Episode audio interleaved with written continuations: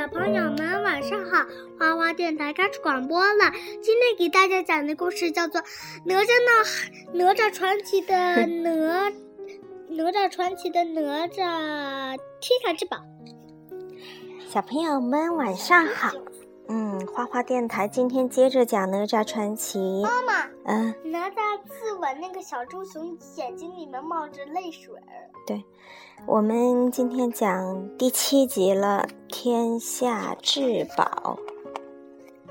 哪吒和姬发为保卫大地之脉，在地下密室大战石矶。妈妈，门开了吗？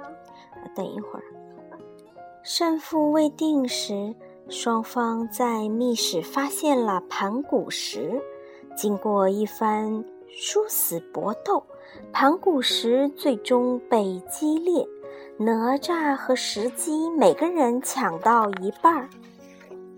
与此同时，山崩地裂，地下密室爆炸了。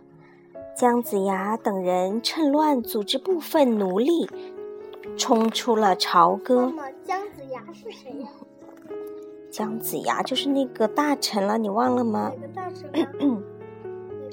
哪？吒和石矶两败俱伤，哪吒被气流冲到了岐山，所幸得到山鬼和龙须虎的悉心照料。山鬼呢，就是住在山上的精灵，是个长得很漂亮的、披着绿色长发的小姑娘。妈妈，你看看山鬼的老虎，它是骑在老虎上。对，好，躺下去。石矶施展诡计，骗取了二郎神杨戬的信任，请他前去盗取盘古石。杨戬来到岐山，变化成小猪熊，偷了盘古石。哪吒等人大为着急。山鬼无意中却撞见了杨戬在湖里游泳，对他心生好感。不成想，发现正是杨戬偷取了盘古石。山鬼布下了大雾，杨戬在山林里迷路，并失足落入了山涧。山鬼救了受伤的杨戬，但是杨戬仍视哪吒、山鬼等人为坏人，和哪吒兵戎相见，两人不分胜负。刚才说的那个二郎神，你刚才说的是什么了？我刚才说他什么了？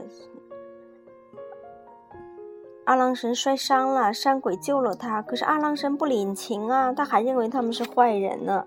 然后与哪吒兵戎相见，兵戎相见就是说两个人分别拿着武器就开战了。为了对付山鬼的雾阵，申公豹呢请来了风神兽。什么叫风风神兽是一种神兽。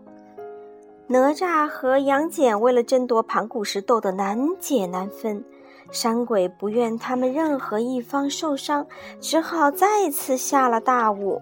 因为大雾。因为山鬼有这个能力，可以让山中起雾。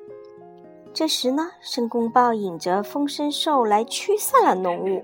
不仅如此，申公豹打算用风神兽将岐山给吹垮。这个风神兽嘴巴里面能吐出很强劲的狂风。哪吒到百草仙山借来了可以定风的菖蒲草，可是杨戬变成风神兽，骗得了菖蒲草，妈妈，杨戬是谁？就是那个二郎神。二郎神名字？叫杨戬。哪吒和杨戬大战，二人棋逢对手，不觉得惺惺相惜，不打不相识呢。妈妈，这个掉了。啊，没事，嗯。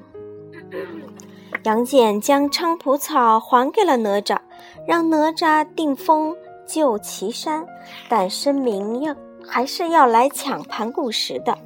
杨戬又来向哪吒挑战。山鬼想说服杨戬明辨是非，无奈杨戬固执己见。什么叫明辨是非？明辨是非，就知道什么是对的，什么是错的。哪吒在龙须虎的帮助下，终于擒住了杨戬，山鬼却私下放走了他。石矶此时已不再信任杨戬，令申公豹毒死杨戬，却被山鬼再次给救走。石矶和申公豹又生歹计，请来了冰怪，要将岐山冻成冰山。哪吒好不容易挣脱了冰层，只有山鬼因为是精灵，才幸免于难。哪吒再战冰怪，仍被冻成了冰人。申公豹正要从哪吒的身上拿走盘古石，山鬼前来营救了，却被申公豹和冰怪给打伤。申公豹要杀山鬼，此时呢，杨戬出现了，他替山鬼挡住了危险，却被冻成了冰人。山鬼受到了感动，他死也要和杨戬在一起，流下了真诚的泪水。爱情与友情感化了天，冰化了，大家都得救了。哪吒和杨戬成为了好朋友，他们一起到骷髅山向石矶夺取另一半的盘古石。不想呢。狡猾的石矶又一次的侥幸逃脱了。好了，《哪吒传奇》的第七集就讲到这里，小朋友们晚安了。好，早点睡觉吧。